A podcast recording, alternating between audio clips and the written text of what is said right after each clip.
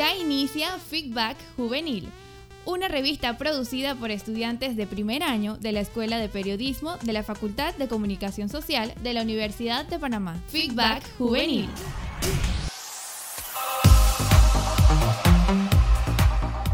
Hola, ¿cómo están? Bienvenidos a otra emisión más de Feedback Juvenil. Mi nombre es Eduardo Miranda y estoy en compañía de Nicole Martínez. Nicole, ¿qué te cuentas? Hola Eduardo, ¿qué tal? Muy muy feliz de estar aquí en una nueva emisión de este increíble programa. Por eso pues vamos a iniciar con nuestro primer segmento. Presentamos tu opinión a la luz.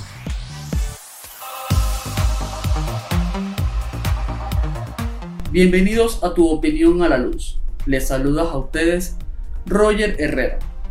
Y hoy estaremos hablando de un tema muy importante, muy interesante, que en realidad tiene al panameño indignado, pensativo, entre otros. Hablamos de la restricción a la información. El artículo 14 de la vigente ley de transparencia o ley 6 de 2002 establece textativamente un listado de la información considerada de acceso restringido, facultando a todas las instituciones y órganos del Estado para que mediante resolución así lo declaren. Contrario a la resolución 71 del 4 de agosto del 2021, que establece como información de acceso restringido la correspondiente a las actas, notas, archivos y otros registros o constancias de las discusiones o actividades del Consejo de Gabinete, del presidente o vicepresidente de la República, la cual entró en vigor el viernes pasado al ser publicado por la Gaceta Oficial, la cual entró en vigor el viernes pasado al ser publicado por la Gaceta Oficial y tendrá un periodo de 10 años contados a partir de su clasificación, es decir, desde el viernes 20 de agosto de 2021.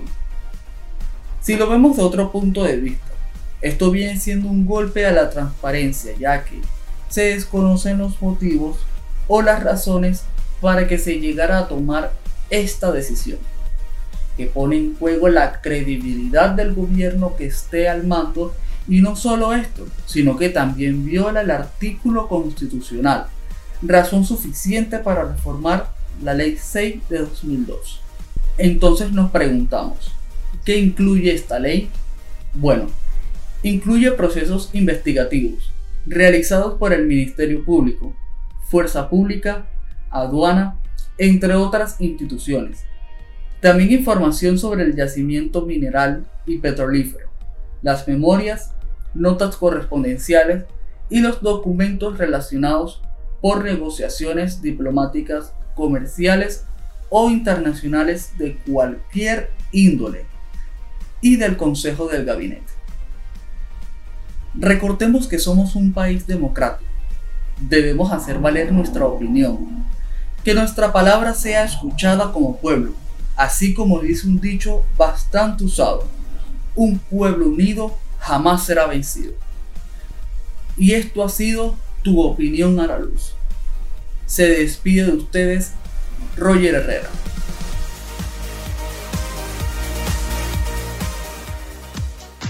Presentamos aquí, allá y en todas partes. Saludos con ustedes Valeria Ariza en este segmento Curiosidades.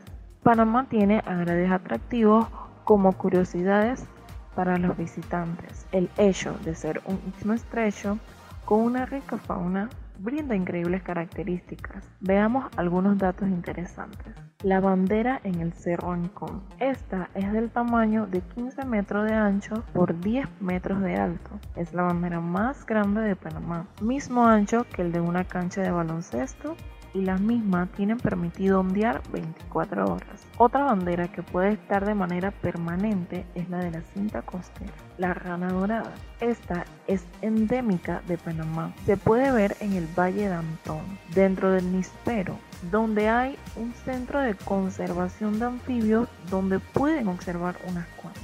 Geólogos de la información del istmo. La estrecha franja de tierra que une América del Sur y América del Norte es uno de los eventos geológicos más importantes de la historia de la Tierra. Hace 3 millones de años, la formación de un puente de tierra entre los dos continentes hizo que la corriente del Atlántico y del Pacífico cambiaran su ruta por completo, lo que creó los patrones de corrientes oceánicas que hoy en día observamos. Otro resultado fue que las plantas y los animales podían migrar más fácilmente de un continente al otro. El pasaje más barato para atravesar el canal de Panamá fue de 36 centavos, pagado por el aventurero Richard Halliburton, quien atravesó el canal a nado en 1928. Todas las embarcaciones que usaban el canal pagaban un pasaje basado en el tipo de tamaño y carga de la embarcación. Richard Halliburton obtuvo el primero permiso para atravesar el canal a nado en una proeza que llevó 10 días con 50 horas de tiempo de nado.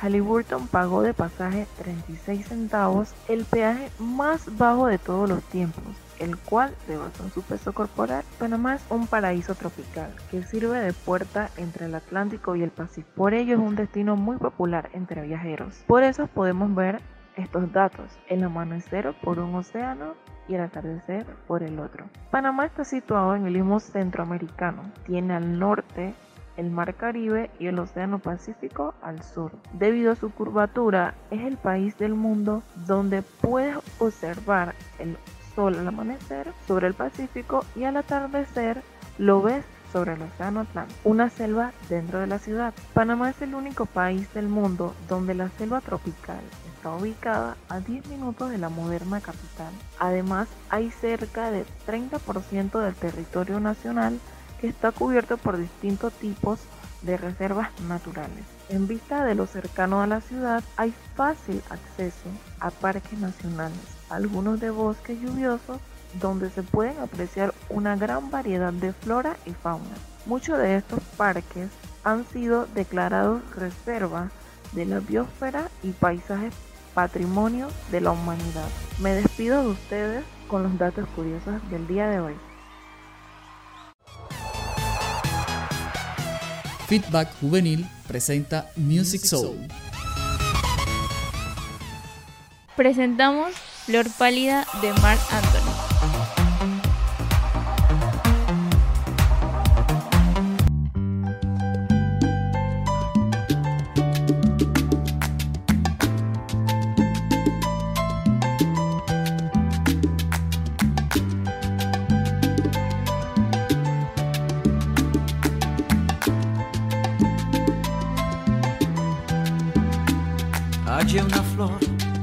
Un día en el camino que apareció marchita y deshojada, ya casi pálida, ahogada en un suspiro. Me la llevé a mi jardín para cuidarla, aquella flor de pétalos dormidos, a la que cuido y con toda el alma recuperó el color que había perdido, porque encontró un cuidador que la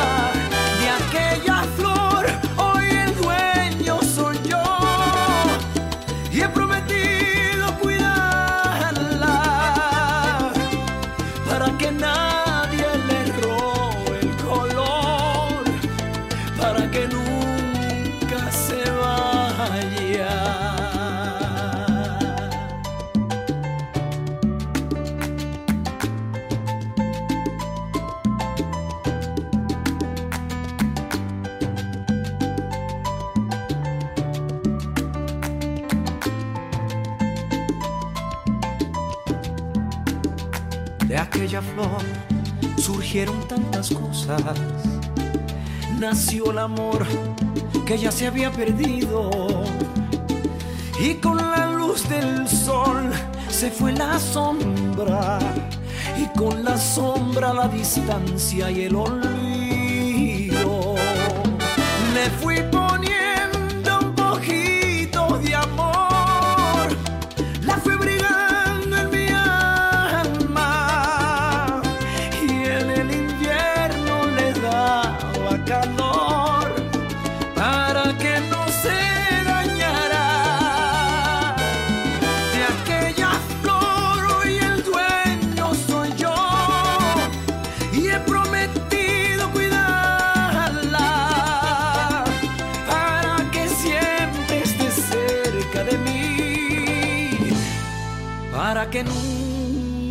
in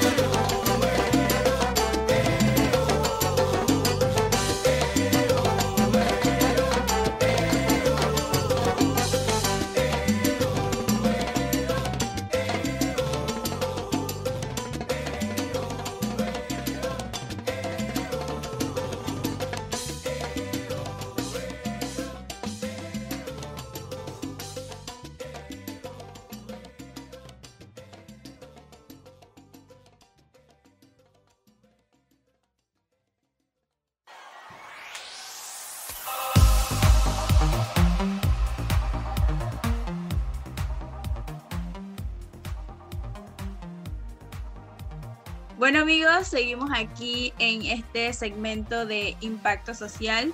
En esta ocasión vamos a entrevistar a una asociación de aquí de Panamá llamada EFTF. Esta es una asociación que busca rescatar y promover la silvicultura en Panamá. Ellos promueven la educación forestal ambiental. Y hoy nos encontramos con Josué Santos y Paula Vélez. Ellos son estudiantes de la carrera de Ingeniería Forestal de la Universidad Tecnológica de Panamá de la Facultad de Ciencias y Tecnología. Hoy ellos nos van a compartir sobre esta asociación y sus grandes planes. Josué, me gustaría que nos hablaras un poquito sobre esta asociación. Primeramente, pues, de dónde surgió su nombre, quién lo creó y pues que te presentes ante, ante nuestros amables oyentes. Ok, hola, buenos días a todos chicos, qué bueno que podamos estar aquí y compartir con ustedes eh, la visión de nuestra organización. Y para nosotros es un gusto, eh, principalmente la ISTF Panamá nació en una feria de voluntariado con seis de mis compañeros que se nos presentó el objetivo la visión de esta organización y cuán importante era tenerla aquí en Panamá para hacerle un aprovechamiento sostenible a los bosques tropicales ya que Panamá cuenta casi con el 37% del territorio, eh, en este caso de bosques húmedos tropicales. Y para nosotros pues realmente es muy, muy bueno poder eh, estar acá y compartir las ideas de nuestra, asociación. Muchas gracias Josué, excelente. Eh, aparte de todo esto, sabemos que la silvicultura o lo que ustedes hacen es una actividad que consiste en aprovechar aquellos recursos naturales aquí pues que, que, que, están en nuestro país. No sé si Paula nos quieras comentar acerca de la visión y la misión de ustedes como asociación. Hola Nicole, muchas gracias por la oportunidad. Bueno, más que todo nuestra visión y misión es poder inculcar la cultura forestal aquí en Panamá que muy pocas personas tienen presente o no la han logrado desarrollar de una buena manera, ya sea en la agricultura o en la ganadería. Y nosotros estamos en proceso de que se logre llegar tanto a las personas de las comunidades como incluso a grandes organizaciones para que así trabajemos todos juntos y seamos un ejemplo a seguir. Muchas gracias Paula. Qué, qué interesante lo que ustedes como, como asociación están haciendo. Pero me gustaría preguntarles, ustedes como asociación, ¿ven si aquí en Panamá se le da ese grado de importancia al cuidado de los bosques? si se le presta la atención, si hay otras asociaciones que lo hacen, pero ustedes, ¿cómo ven desde su punto de vista eso aquí en Panamá? Eh, bueno, para nosotros realmente eh, conocer el ámbito forestal en Panamá y, y, toda su trayectoria y conocer algunas otras organizaciones que trabajan en pro de la conservación de los bosques, de, de las cuencas hidrográficas y, todo lo que relaciona eh, ese entorno de bosques y, y ecosistemas, nos damos cuenta de que realmente en Panamá hace falta de, quizás alguna organización sólida eh, con bases bien plantadas sobre la parte forestal, tanto en el aprovechamiento, eh, en la parte de viveros, en la parte de extracción, incluso porque nos centramos principalmente en ese cuidado y en esa conservación, pero también tenemos que señalar y saber de que eh, pues hay personas y comunidades que aún se benefician y se siguen beneficiando de ese potencial de, de madera de manera eficiente y de manera que no haga ese impacto a los Gracias, Josué. Pero ustedes como asociación, ustedes brindan un tipo de información a las personas y todo es. Pero hay un punto importante y es que hay una responsabilidad a través de todo esto porque ustedes se mueven de un lado al otro, hacen charlas, motivan a las personas y eso está bien porque eso los caracteriza a ustedes porque son una fundación, una asociación que promueve la educación forestal ambiental. Pero, Paula, ¿cuál es esa responsabilidad que ustedes tienen? La principal responsabilidad que nosotros sentimos que tenemos es inculcar la conservación de los recursos forestales aquí en Panamá, porque siento que a pesar de que se están haciendo grandes esfuerzos para implementar ya sean leyes o algunos incentivos, todavía estamos muy lejos de llegar a ser un Panamá que cuente con más cobertura boscosa y no solo con plantaciones como de ya no tocar el bosque, sino ayudar de lugares con poca cobertura, por ejemplo en Azuero, creando corredores biológicos y cubrir todos esos lugares que pueden ser potencialmente boscosos. Muchísimas gracias, Paula. La verdad es que cuando uno tiene una asociación o un grupo de personas que le ayudan en todo esto, y más de, de, estos temas que son tan importantes para cada uno de nosotros como la conservación de los bosques, la creación de viveros, un plan estratégico que ayude a que personas se integren en lo que es sembrar árboles, limpiar, todo esto es esencial. Y no es solamente decir, sabes que yo soy una asociación que promuevo la, la educación forestal, pero también es una responsabilidad. Ustedes han hecho alguna gira como estudiantes, ¿qué experiencias se, se, les ha quedado de todo esto? Yo creo que para hablar de experiencia que hemos tenido nosotros como, como estudiantes principalmente en la carrera de ingeniería forestal es llevarnos esa, ese entorno de que realmente en Panamá eh, hay bosque, se están aprovechando, pero de la misma manera que se están aprovechando, hay personas que son beneficiadas por estos bosques.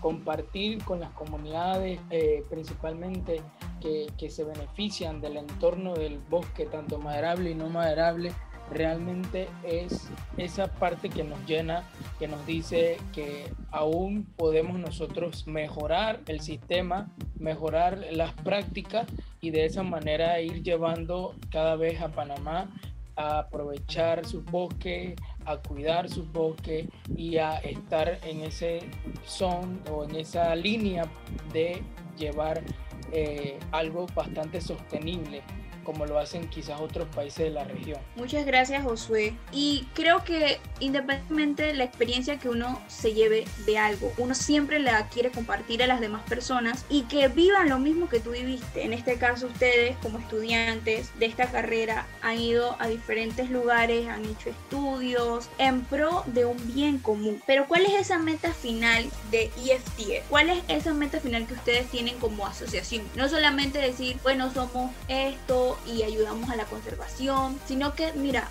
a futuro queremos lograr todas estas cosas. Buena, la principal meta para nosotros es que queremos nosotros poder afirmar aquí en Panamá una asociación de silvicultores tropicales de manera sostenible y eficiente, que podamos obtener un intercambio de conocimiento científico entre los participantes de nuestra organización, que podamos obtener eh, buenos aprovechamientos forestales, que se puedan establecer viveros de manera eficiente con los mejores recursos. Y además de todo eso es crear una cultura en Panamá forestal de decir que la gente sabe que en Panamá hay bosque, pero que en esos bosques se encuentra más que madera, se encuentra más que lo que nosotros pensamos y se encuentra una biodiversidad dentro de esos bosques y eso es lo que queremos nosotros dar a conocer, que no tan solo la gente piense que en los bosques encontramos madera, sino que más bien pueden ser ese entorno que nos falta, donde podemos encontrar servicios ecosistémicos, donde cada uno de nosotros nos gusta y, le fascina al panameño eh, eh, irse un rato a caminar, a hacer senderos, pero dentro de todo ese entorno hay un bien común que es aprender la cultura forestal en Panamá. Muchísimas gracias, Josué. Realmente como, como asociación ustedes están bastante enfocados en lo que quieren lograr y eso, eso es lo bueno. Pero aquí en Panamá esta no es la única asociación que se preocupa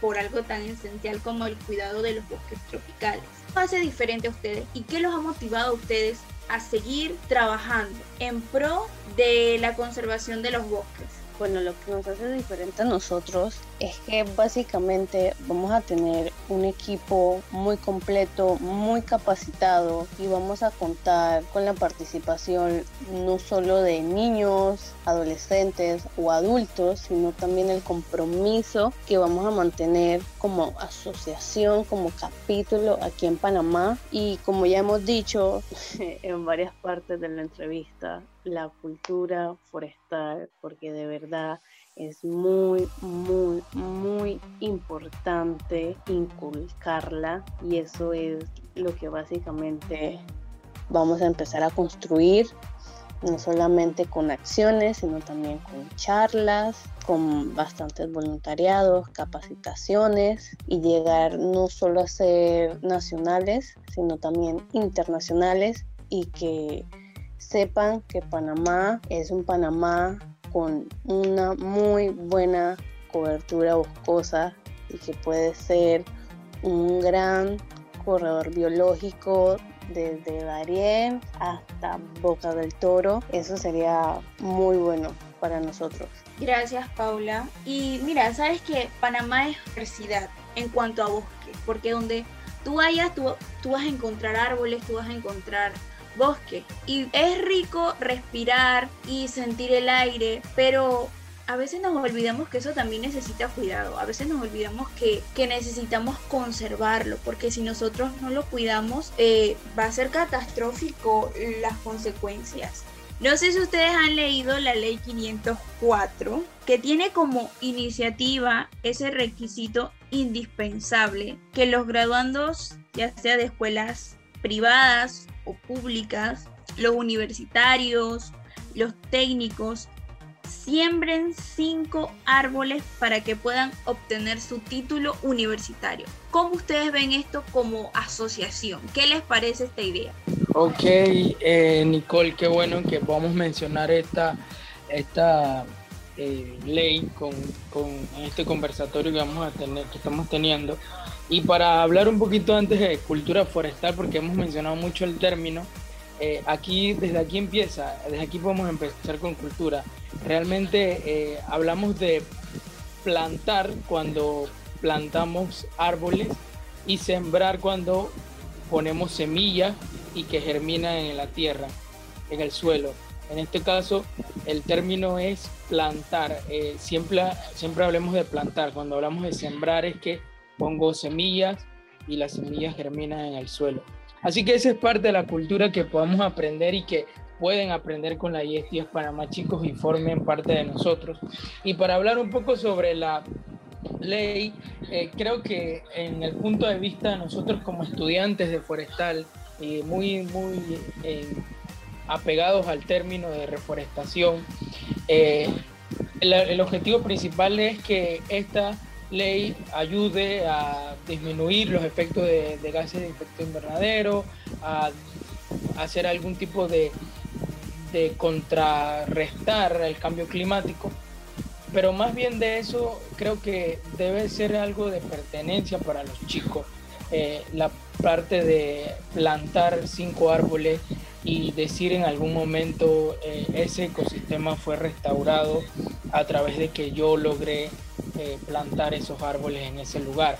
Porque realmente hablar de, esto, de esta ley y, ver todos los artículos que, contemplan ellos, eh, es un objetivo muy grande que, tiene Panamá, que se puede mejorar, que hay algunas cosas que se puedan cambiar, que se puedan mejorar, pero realmente la parte esencial de la ley debe ser que los chicos se empoderen y digan, hey, vamos a hacer esto, vamos a plantar esos árboles, pero no lo vamos a hacer como una obligación para obtener un título, sino que vamos a hacerlo como algo de, dependencia, algo que yo puedo dejar acá en Panamá y decir yo hice una contribución a ese lugar. Y más bien creo que por allí debe ir enfocada bastante la ley y claro, allí se habla bastante de quiénes van a dar el mantenimiento, cómo lo van a hacer, pero todavía se necesita más, eh, eh, exigirle un poco más a, las autoridades, eh, principalmente a las academias que, que están dentro de los chicos, en este caso universidades o escuelas. Wow, gracias José por esa excelente respuesta. La verdad no es solamente decir, ¿sabes qué? Voy a plantar sino que voy a cuidar también. Porque para obtener un título creo que cualquiera hace lo que sea, pero sabiendo que esto es en pro de todos, creo que le da más, más peso a la ley. Y realmente, eh, a mí me encantó la ley realmente. Tiene una buena iniciativa y sobre todo te hace a ti como ser humano entender que tienes que cuidar tu planeta porque aquí en Panamá no ha pasado catástrofes como ahorita mismo están pasando en otros países, aquellos incendios que se están dando en los bosques que y no, no se puede controlar. Entonces, para ir finalizando, pues me gustaría saber eh, si tienen alguna red social y qué personas también pueden participar de, de su asociación.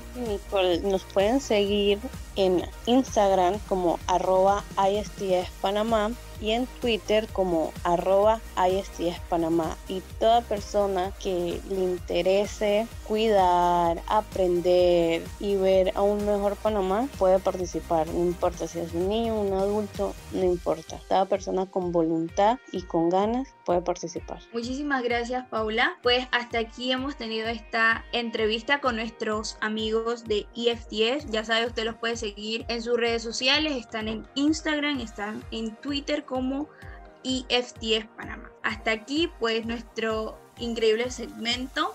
Pues esperemos que le haya gustado, que les haya eh, tenido ese sentido de educación y los esperamos en una próxima edición.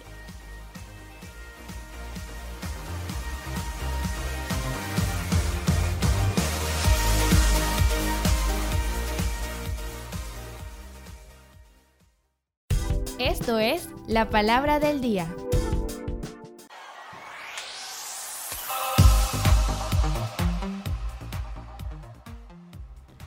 La palabra de hoy es idiopático. ¿Sabe usted qué significa idiopático? Idiopático se refiere a cualquier proceso o síndrome con varias causas posibles conocidas, pero que, en el caso concreto que se estudia, se desconoce la causa específica, porque no se puede demostrar ninguna de las posibles causas. Es por eso un diagnóstico de exclusión. En otras palabras, describe una enfermedad de origen desconocido. El término idiopático proviene del griego idios, que significa propio o particular, y de patos, que significa padecimiento o sufrimiento. Se define con el sentido de una enfermedad de un tipo particular. Algunas de estas patologías idiopáticas son la fibrosis pulmonar y las osteocondros. Esta fue la palabra de hoy.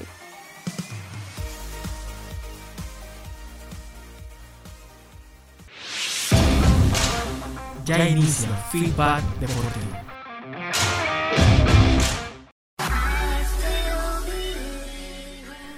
La Copa Mundial de Fútbol de la FIFA, que se juega cada cuatro años, en donde 32 selecciones compiten entre sí para hacerse con el título, es sin ninguna duda el torneo deportivo más prestigioso del mundo. Pero, ¿cómo hacen estas 32 selecciones para conseguir un espacio dentro del certamen mundialista si hay 210 selecciones afiliadas a la FIFA, que es quien organiza el certamen? O sea que, en otras palabras, de 210 solo van 32.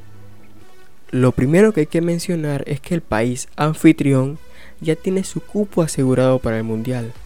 En el caso próximo es Qatar, quien ya tiene su espacio asegurado en su justa mundialista. Así que en realidad tenemos 31 cupos divididos entre las 6 confederaciones. Iniciaré con la AFC o Confederación Asiática de Fútbol. Son 46 selecciones las que participan en estas eliminatorias.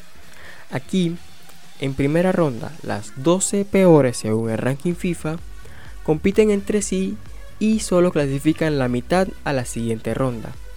En la segunda ronda hay 34 selecciones ya bien plantadas, más las 6 que vienen procedente de la primera ronda hacen un total de 40, las cuales son divididas en 8 grupos de 5 selecciones cada grupo. Para clasificar la tercera ronda, las selecciones deben quedar como primeras de su grupo. En otras palabras, las primeras de cada grupo van a la tercera ronda, además de las 4 mejores selecciones que queden en segundo lugar. Eso quiere decir que son 12 selecciones las que clasifican a tercera ronda. Ya en la tercera ronda, las 12 selecciones son divididas en dos grupos, A y B, cada grupo con 6 selecciones. Ya en esta fase de grupo, cada selección jugará 5 partidos como local y 5 partidos como visitante. Al finalizar esas 10 jornadas, las dos selecciones primeras de cada grupo van directo al mundial, o sea que solo 4 selecciones de 12 van al mundial. Pero además, las dos selecciones que quedan en tercera posición juegan un playoff entre ellas, partidos ida y vuelta, y el ganador de ese playoff es representante de Asia en la repesca internacional. El tema de la repesca internacional se los explicaré más adelante, así que por el momento sigamos con la Confederación Africana de Fútbol. En África hay 54 selecciones que participan en las eliminatorias. De esas, las 28 peores del ranking FIFA juegan la primera ronda, en donde solo clasifican la mitad a la segunda ronda. En esa segunda ronda hay 26 selecciones ya esperando, más las 14 que vienen de primera ronda, hacen un total de 40, las cuales son divididas en 10 grupos de cuatro selecciones cada grupo. En este punto, cada selección jugará tres partidos como local y tres partidos como visitante, lo que hace un total de seis partidos. Al finalizar esta ronda de grupos, los primeros de cada grupo o cada zona clasifican a la tercera ronda. O sea que solo 10 selecciones participan en la tercera y última ronda de las eliminatorias de África. ¿Qué sucede? Bueno, en esta última ronda, las 10 selecciones son emparejadas en 5 series, o sea que cada selección jugará contra el mismo rival dos partidos, uno de local y uno de visitante. Los ganadores de esas 5 series van directo al mundial. Eso quiere decir que 5 selecciones por África tienen un cupo para el mundial. Ahora hablaré de la eliminatoria mundialista de la UEFA. Europa tiene un total de 55 selecciones que participan en su proceso clasificatorio. Entonces, su eliminatoria tiene dos rondas. En la primera ronda es una fase de grupos que tiene 10 grupos. 5 de esos 10 grupos eh, tienen 6 selecciones. O sea, cada grupo tiene 6 selecciones, pero solo 5. Los otros 5 tienen 5 equipos. Así hacen un total de 55. Eso quiere decir que en 5 grupos cada selección jugará 8 partidos, 4 de local y 4 de visitante. Mientras que en los grupos donde hay 6 selecciones, cada equipo jugará 10 partidos, 5 de local y 5 de visitante. Por el momento se han disputado 3 jornadas en Europa y en septiembre se va a retomar. Eh, al finalizar toda la fase de grupos, los primeros de cada grupo van directo al mundial, o sea que son 10 selecciones que van directo al mundial. Lo que pasa y acontece es que Europa tiene 13 cupos para ir al mundial. Eso quiere decir que hay 10 directos y 3 que van por otra vía. ¿Y cómo es esa vía? Bueno, se los explico. Hay una segunda ronda llamada fase de playoff y esta la juegan las selecciones que quedaron en el segundo lugar, o sea, 10 selecciones, más dos selecciones que son escogidas según su rendimiento en la Liga de Naciones de Europa. Esas 12 selecciones jugarán dos partes de sus playoffs. En la primera parte, las 12 selecciones son emparejadas en 6 enfrentamientos. Eso quiere decir que cada selección jugará dos partidos, uno de local, uno de visita contra el mismo rival. Los ganadores de estos 6 enfrentamientos, las 6 selecciones que salgan victoriosas, van a la segunda parte de los playoffs. Aquí solo quedan 6, o sea que son 3 enfrentamientos, donde cada selección, al igual que en la parte anterior, jugará dos partidos de local, dos partidos, uno de local, uno de visita.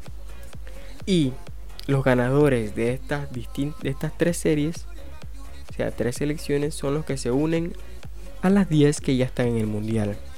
De esta manera, es como Europa reparte sus 13 cupos en su eliminatoria. Ahora explicaré la que para mí en formato es la eliminatoria más sencilla, la de Conmebol o Sudamérica. En Conmebol, las 10 selecciones juegan en un solo grupo o en una liguilla única, eh, todos contra todos, o sea que cada selección jugará 9 partidos como local, 9 partidos como visitante, y al finalizar estas 18 jornadas, los equipos que estén en, las cuatro primeras posiciones son los que van al mundial. El quinto es el representante de Sudamérica en la repesca internacional. Así que sí, Sudamérica tiene cuatro cupos directos para el mundial. Ahora paso de una confederación que tiene 10 selecciones, 4 cupos directos al mundial y uno a la repesca internacional a otra confederación que tiene un equipo más pero sin embargo solo tienen un cupo para la repesca internacional. Le estoy hablando de la OFC o Confederación de Oceanía de fútbol. En Oceanía reina la incertidumbre, pues es la única eliminatoria que no ha iniciado. Pero bueno, ya tienen fecha y van a ser en una sede única entre los meses de enero y febrero, o sea que todos los partidos se jugarán en el mismo país. La eliminatoria tiene el siguiente formato. Las 11 selecciones serán divididas en dos grupos. Un grupo tendrá 5 selecciones, el otro 6. En el grupo de 5 jugarán 4 partidos, o sea que no hay ida y vuelta. Y en el grupo de 6 jugarán 5 partidos.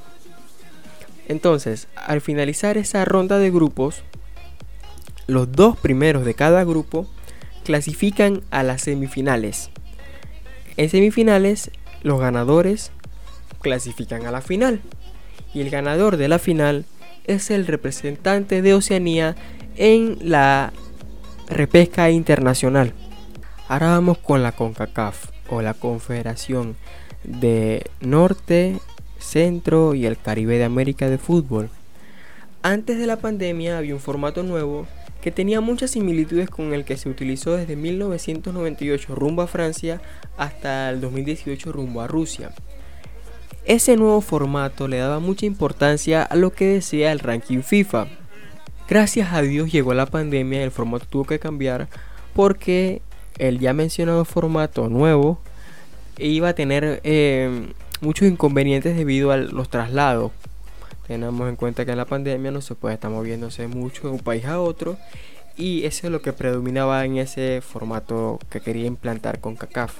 Entonces hicieron un formato un poco a mi parecer más sencillo en donde siguieron eh, premiando a las selecciones que estaban mejor en el ranking FIFA.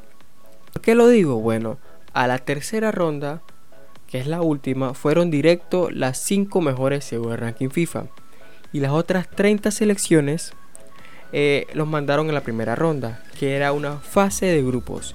En esa fase de grupos, los 30 equipos fueron divididos en 6 grupos de 5 selecciones cada grupo. Y solo clasificaban a la siguiente ronda los 6 mejores.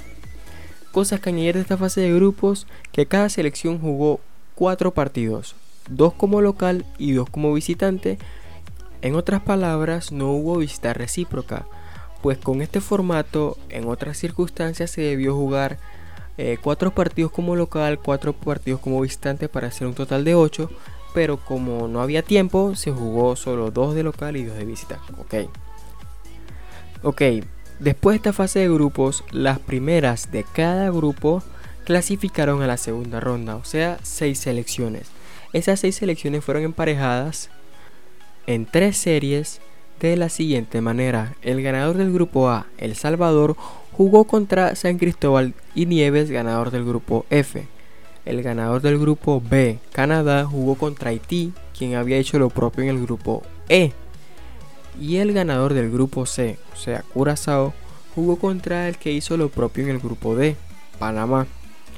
De esa manera, los ganadores de estas series, o sea, El Salvador, Canadá y Panamá, se unieron a México, Estados Unidos, Costa Rica, Honduras y Jamaica en la tercera y última ronda de la eliminatoria de CONCACAF, la cual es conocida popularmente como octagonal. En esta última ronda, cada selección jugará 14 partidos, 7 partidos como local y 7 partidos como visitante.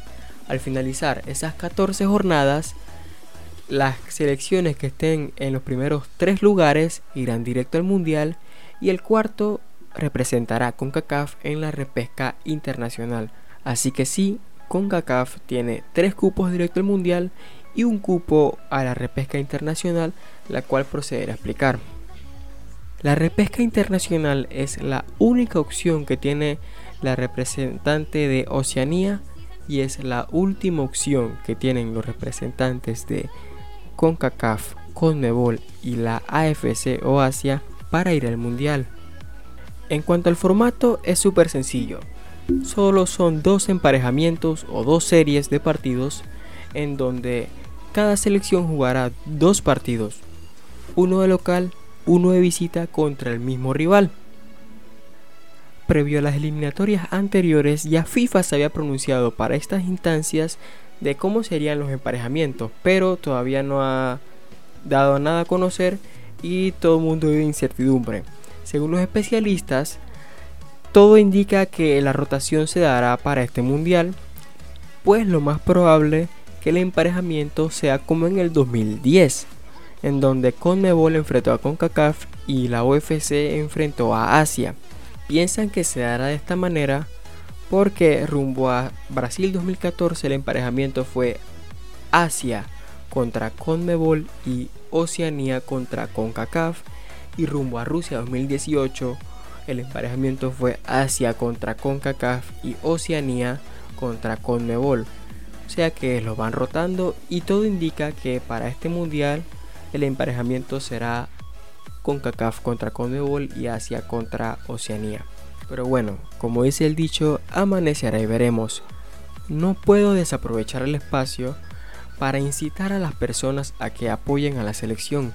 Son 7 partidos que jugaremos aquí en el Estadio Rommel Fernández y ese estadio se debe convertir en un auténtico fortín para que la selección consiga los puntos necesarios para quedar entre las primeras tres posiciones para ir al Mundial.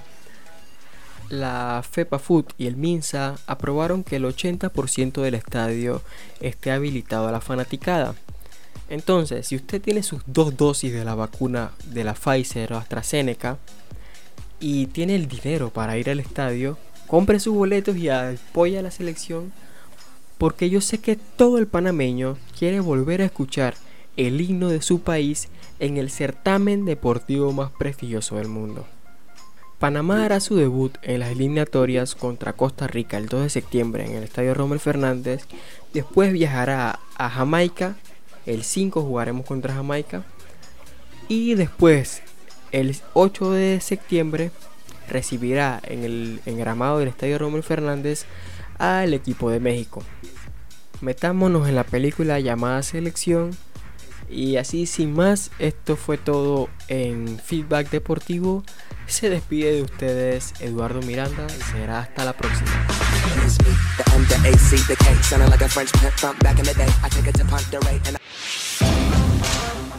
Esto fue Feedback Deportivo.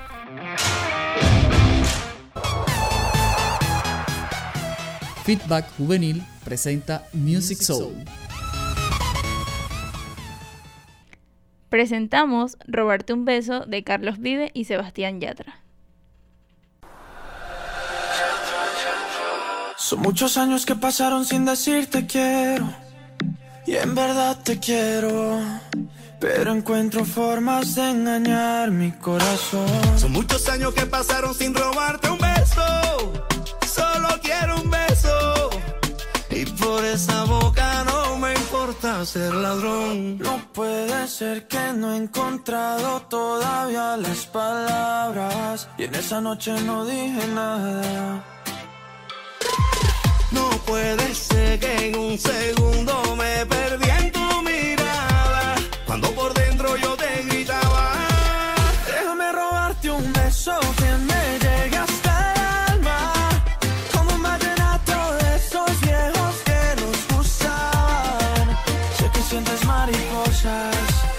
Yo también sentí sus alas. Déjame robarte un beso que te enamore y tú no te vayas.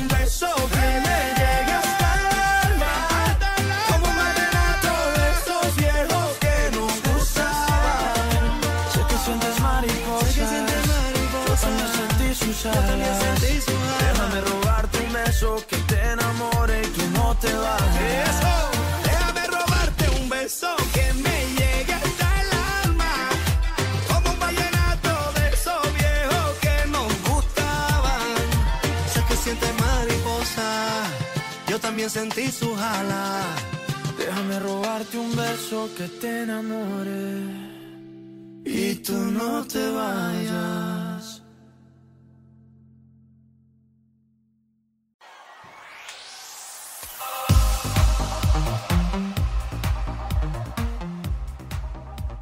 Y de esta manera llegamos a la parte final de Feedback Juvenil. Espero que haya sido de su agrado. Y recuerden, nos pueden seguir en nuestras redes sociales como arroba feedback juvenil y escucharnos en todas nuestras plataformas como Spotify, Google Podcast, Evox y por Breaker. Siga en sintonía en Radio Estéreo Universidad 107.7 FM. Hasta la próxima.